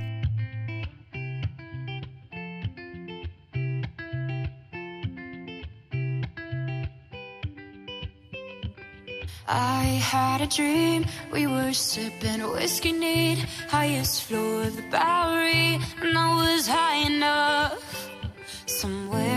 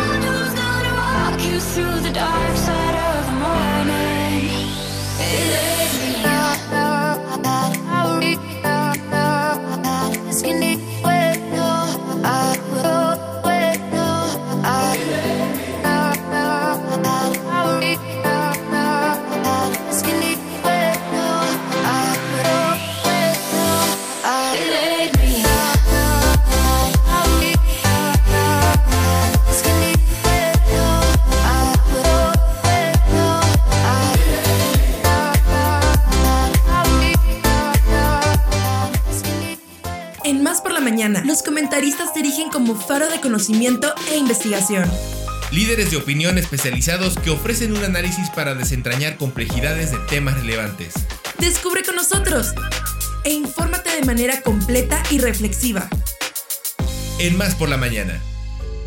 Hola, mi nombre es León Felipe Beltrán, soy investigador del Instituto de Investigaciones Psicológicas de la Universidad Veracruzana y junto con mis colegas, el doctor Enrique Romero, el doctor Jorge Luis Arellanes, estamos aquí para platicar acerca de una enfermedad que se está presentando hoy en día con mayor frecuencia, que es la adicción al videojuego. Eh, en este sentido, nosotros primero queremos decir que queremos platicarles acerca de la adic- adicción al videojuego, pero no necesariamente porque todos los videojuegos sean malos, sino para estar atentos cómo es que podemos identificar que las formas en que nosotros estamos jugando se pueden volver eh, dañinas para nuestra salud y para las personas que están a nuestro alrededor. Es hace apenas un par de años cuando el Manual de Diagnóstico y Psiquiatría que es eh, un documento oficial, por decirlo así, que registra las enfermedades mentales, reconoce lo que es la adicción al uso del videojuego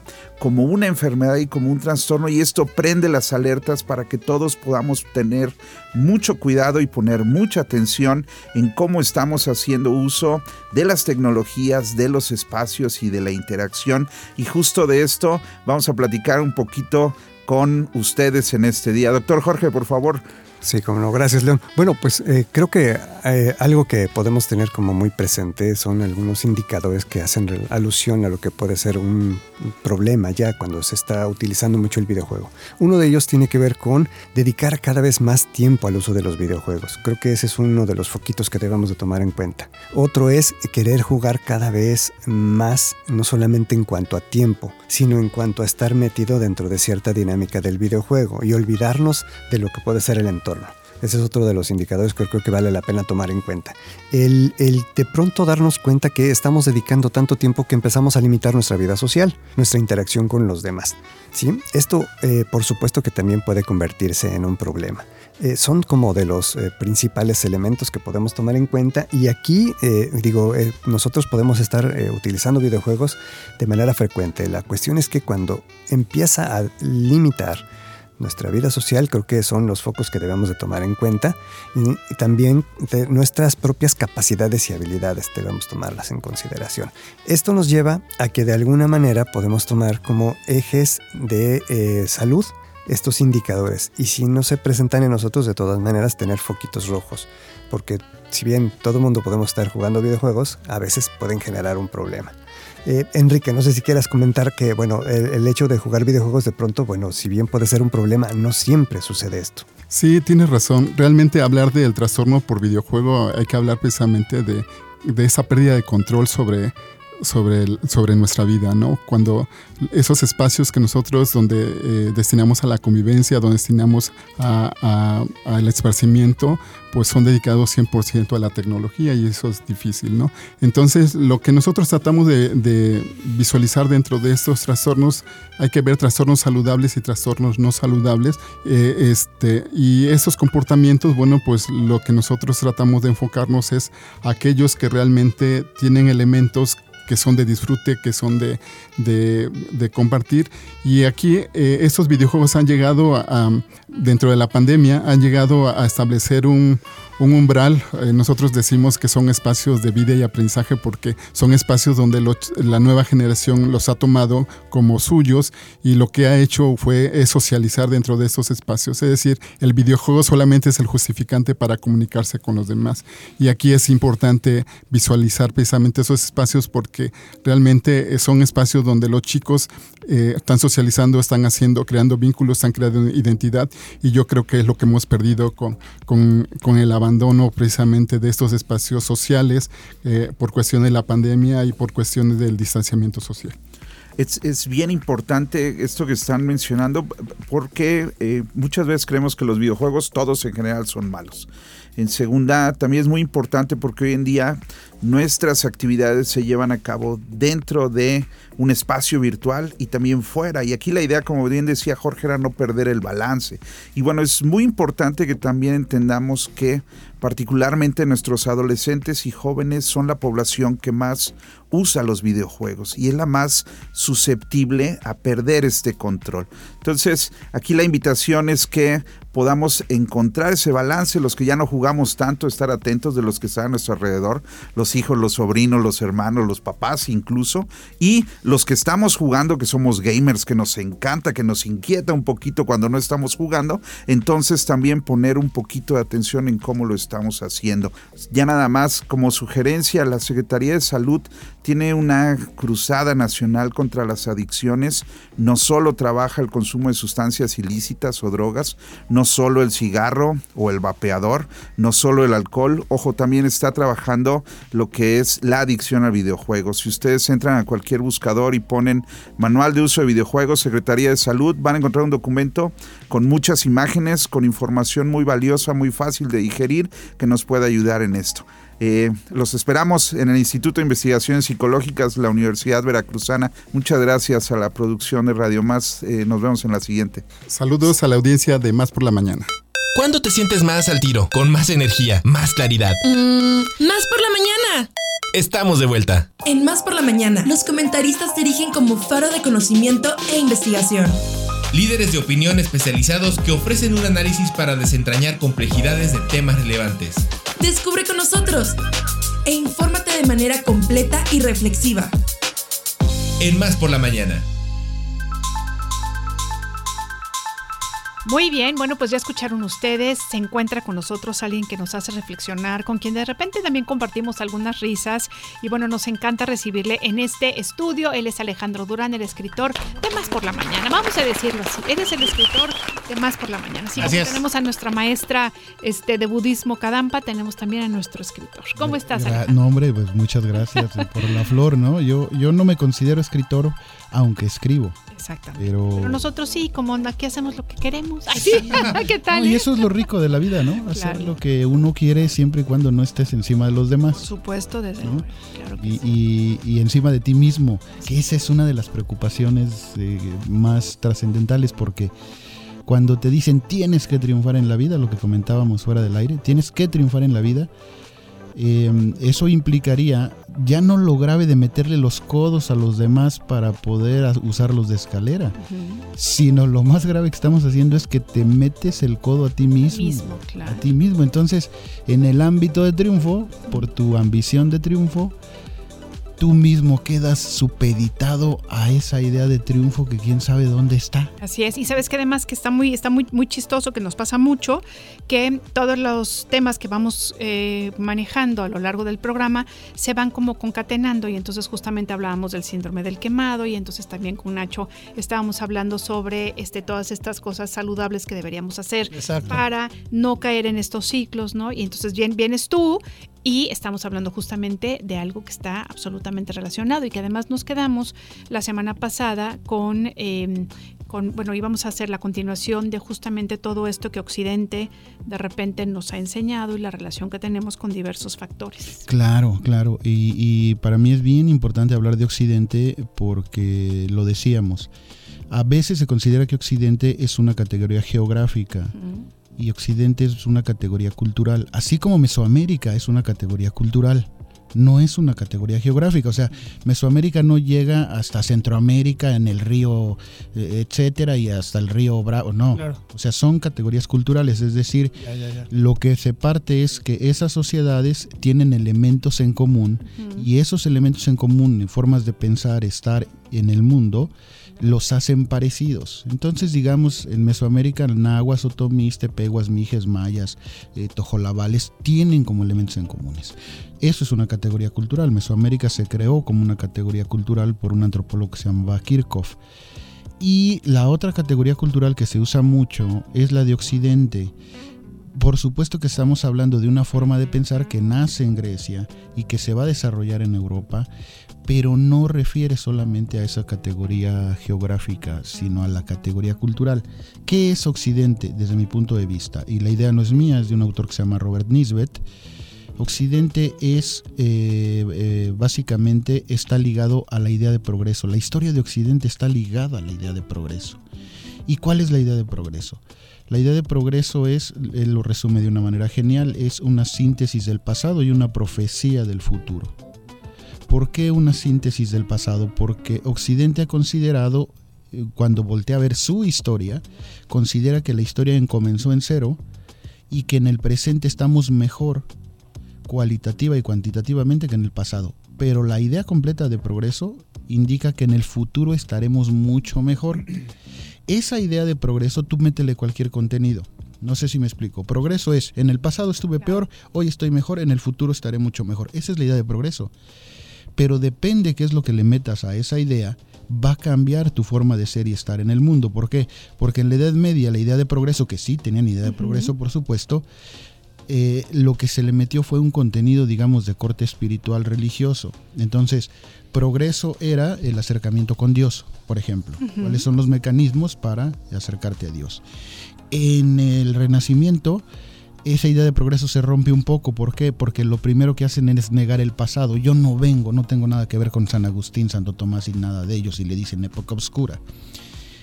Y, y, y esa, en el siglo XIX aparece la idea de progreso muy ligado a la tecnología, por ejemplo. ¿Qué es progreso? Una ciudad que tiene muchas fábricas. Es la revolución industrial. Claro, de ahí, de ahí venimos. Sí. De, eh, un- una sociedad progresista es una ciudad que está consumiendo. Produciendo, sí, sí, ¿no? sí. Entonces levántate, produce, haz, qué estás haciendo de tu vida, etcétera. Y en este momento la idea de progreso es muy confusa. Occidente tiene una verdadera crisis porque porque el la idea de progreso anterior, que estaba basada en lo material y en el progreso tecnológico, nos ha metido en un embrollo con la naturaleza. Absolutamente. Ese es el problema básico. Entonces, cuando tú esa idea de progreso la llevas al extremo, eh, se puede hablar de una especie de patología. ¿Por qué? Porque, si, porque no tiene sentido. Es decir, tú quieres acumular y generar más y generar más y generar más y, producir más, pero cuando te preguntas para qué, no tienes respuesta. La respuesta es para generar más y ser más productivo. Pero ¿para qué quieres ser más productivo? ¿Más productivo en qué? Ya, ya vendes 50 mil cajas de jitomates o de, de- quiero vender 100 mil. ¿Para qué? Para ser más productivo. ¿Pero para qué? Es decir, ahí hay una contradicción total en el sentido profundo de la vida eh, y que se plantea ya en forma psicológica, ¿no? De esta manera, la idea de progreso hay que revisarla, ¿no? Y ver esos contenidos. Mesoamérica no tiene ese problema. ¿Por qué no tiene ese problema? Y, y ojo, no estoy diciendo con esto que todas las comunidades indígenas no tengan esa no, idea. claro, claro. Pero sí, eh, como se formuló Mesoamérica, eh, se formuló diferente a Occidente. ¿Y ¿Por qué hablo siempre de Mesoamérica y de, y de Occidente? Porque los mexicanos estamos hechos principalmente de esas dos cosas. Cierto es. De ideas de Occidente y de ideas mesoamericanas. De eso estamos. eh, Por ejemplo, pronto viene el carnaval, ¿no? El carnaval que sí es muy occidental, que sí viene de España, aquí se enraizó y en algunas comunidades tomó profundidades mesoamericanas. Y se está hablando de rituales a la tierra, y se está hablando, no es el carnaval de Veracruz, esa es otra sí, cosa. no, eso es otra cosa. Pero, por ejemplo, pensemos en Coyolillo, ¿no? Sí, sí, sí. Pensemos en, en- en lugares así en donde realmente, como dices tú, fue como una... Se, se, apropiaron del concepto, pero justamente con todos estos eh, elementos mesoamericanos, ¿no? De, de la tradición. Ajá. ¿Y, y, y por qué es bien importante reflexionar acerca de esto? Porque, por ejemplo, Mesoamérica no se plantea la idea de progreso de esa manera. ¿Por qué? Porque su idea de, de tiempo es diferente a la idea de Occidente. Para que funcione la idea de progreso como Occidente, tú debes pensar que el mundo tuvo un inicio y va a tener un final. Es una historia lineal. Occidente, perdón, Mesoamérica no tiene esa idea. Mesoamérica tiene una historia o tiene una idea de tiempo circular. Vida, muerte, eh, vida, muerte. Es decir, por eso, se plan, por eso es tan importante la muerte en Mesoamérica. Por eso el Día de Muertos pegó con tanta euforia acá. Porque la vida, muerte es parte del ciclo. Y entonces, como tú sabes que la finalidad es morir y no lo ocultas, aprovechas esto que tienes aquí. Y entonces la finalidad no se vuelve aquello infinito, triunfo y acumulación. La finalidad se vuelve vivir el proceso. Ya leí una pregunta y también este concepto que cuando llegaron justamente a, a los españoles nos, bueno, les enseñaron a los grupos eh, eh, originarios que era la cuestión de la individualidad. ¿Eso también está relacionado, por ejemplo? Sí, por supuesto. Toda la historia, por ejemplo, de, de, mm, el- la colonia, bueno, del virreinato y luego la, la independencia, tiene que ver, y la revolución, tiene que ver, por ejemplo, con una idea fundamental que es la tenencia de la tierra. Y entonces, ¿por qué hablo de la tenencia de la tierra a- ante esta pregunta? Porque en la tenencia de la tierra se ve el espíritu colectivo de la sociedad mexicana. Si, esta, si este país ha sufrido algo, es por problemas de tierra. ¿sí? De tal manera que cuando, por ejemplo, vienen las reformas borbónicas en, la, en, la, en, en el virreinato, a lo que le van a pegar es al tipo de tenencia de la tierra. ¿Por qué? Porque las comunidades no concebían ni siquiera la posesión de la tierra, Así pero es. sí tener la tierra en forma colectiva. La tierra no se podía poseer. E- e- Era impensable en Mesoamérica poseer la tierra. ¿Por qué? Porque es un ente vivo.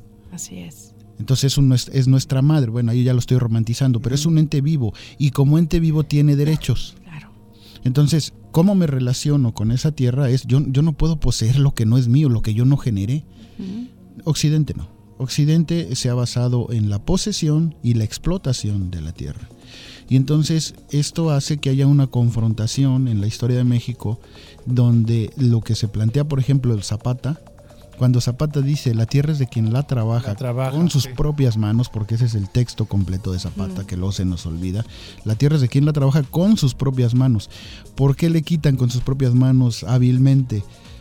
Porque mm, trabajar la tierra puede ser de muchas maneras. Si yo soy empresario, Claro, y pues, yo, ajá, y yo pago yo eso y lo pago otro, y entonces están trabajando la tierra para, para mí. mí. Entonces, lo que Zapata planteaba era una posesión de la tierra, o más bien una tenencia de la tierra a través de la colectividad. Y eh, Occidente plantea una posesión y producción de la tierra a través de la individualidad. Entonces, cuando tú enfatizas mucho el individuo, te olvidas de una cosa totalmente cierta en antropología. Y lo decían hace rato, el hombre es el único animal que para sobrevivir no tiene mundo. No tiene mundo, no hay un hábitat, no hay una ecología específica para el hombre, para la humanidad. Entonces se ve en la necesidad de crearlo. Esa creación de ese hábitat se llama cultura. Y entonces lo que te está diciendo es básicamente, tú sin la sociedad no puedes ni siquiera ser humano. Exacto. Entonces no te puedes plantear individualmente todo en la vida. Entonces cuando tú te planteas yo tengo que sobrevivir, yo tengo que ser yo, bueno, ese, ese yo va a entrar en crisis porque el, el, digamos la condición cultural del humano siempre es en sociedad, primero con la madre, luego con la familia, luego con los vecinos y luego creamos cosas tan complicadas como la idea de nación. Entonces, cuando tú planteas eh, eh, dos culturas diferentes como Mesoamérica y Occidente, hay que entender que ninguna de las dos son puras. No estamos hablando de, de que Mesoamérica es bueno y Occidente es malo, no. México tiene algo que Baba, no, no es una grosería, Baba es un autor, Baba plantea como el entremedio. Nosotros no vivimos la cultura puramente, sino estamos en el entremedio de la cultura. Es decir, hay imagotipos o imágenes, ideas que tú creaste desde Occidente e imágenes que tú creaste desde Mesoamérica. Así somos los mexicanos. Y entonces aparecen figuras tan fuertes como la Virgen de Guadalupe, más allá de la creencia, que es respetable de cada quien. Si la Virgen de Guadalupe atrae tantos peregrinos es porque está en la base mesoamericana. Hay una creación mesoamericana, pero que se embonó muy bien con Occidente y eso, no- eso es lo que nos da la característica como mexicanos. Por eso Octavio Paz, digamos, cuando eh, plantea en el laberinto de la soledad al mexicano como hijo de la, de, bueno, voy a decir la palabra, como hijo de la fregada, ¿no? Lo dice así, ¿no? A mí me parece que, que parte de una imagen que él ha creado, lo que se llamaría un imagotipo. Es decir, esa es la visión de Octavio Paz. ¿Cuál es la visión nuestra del mexicano? ¿Y cuál es la visión nuestra de nuestra responsabilidad individual? Y, y el no olvidarnos de nosotros implica necesariamente que no te puedes olvidar de los demás porque no podemos existir individualmente. Los demás. Entonces es una, es una cuestión muy interesante porque eso nos lleva a plantear que el otro es importante para mí para sobrevivir. Oye, y además, o sea, fíjate, cómo de veras lo hemos olvidado, ¿no? Porque justamente estamos en esta, esta carrera frenética para lograr quién sabe qué, ¿no? Pero que todo el tiempo es yo, y yo quiero acumular, y yo quiero lograr, y yo, ¿no? Y de repente no nos damos cuenta justamente que estamos absolutamente interconectados. Y fíjate, saliéndome un poquito de la cuestión, digamos, este, de historia, política, etcétera, este, cultural, que bueno, que también es cultural lo que voy a decir, la- en las zonas azules, que son estos lugares en donde las personas son más longevas, una de las características para que las personas puedan vivir más tiempo y además sin demencias es la comunidad. Es vuelven, vuelven a hacer proyectos en común, a juntarse, a preocuparse unos por otros. O sea, de verdad es increíble cómo podemos estar tan desconectados y creyendo, porque es una absoluta falacia, que nosotros solitos podemos, ¿no? Sí, O sea, sí, no sí. se puede. Ahí, está un- un- una cuestión de psicología individual y de psicología social Así es. que está en el trasfondo de todo este asunto. Yo lo que conmino siempre esa que por supuesto no te puedes abandonar a ti mismo por el otro. Eso es cierto. Es decir, tú no te puedes desvivir enfermizamente, por ejemplo, si estás enamorado, eh, que es el enamoramiento básicamente es una mentira, no el amor, el enamoramiento es una mentira, ¿por qué? Pues porque estás como drogado, ¿no? ¿Sabes cómo le digo yo? Es la burbuja hormonal. es una burbuja hormonal. Sí, no, yo, yo, pues, yo recuerdo, pues, a- a, por ejemplo, a mi hija que me decía, es que, bueno, su pareja, su, Sí, sí, sí. era muy guapo, y ento- entonces cuando lo conocí, yo dije, bueno, pues este hígado con ojos, ¿de dónde salió? Pero no, no, no, no porque haya sido de, de mi hija, pero eh, varias amigas, amigos, dices, híjole, ¿esto de dónde salió? Pero estás enamorado. Entonces ahí hay una, una, una serie de químicos que te hacen ver a la otra persona perfecta. Ese, ese grado de, enfermedad, digamos, así decirlo, pues hay que trabajarlo. Pero trabajar individualmente sí te plantea el, eh, cosas que tú puedes controlar y cosas que no puedes controlar. Y la parte social es fundamental.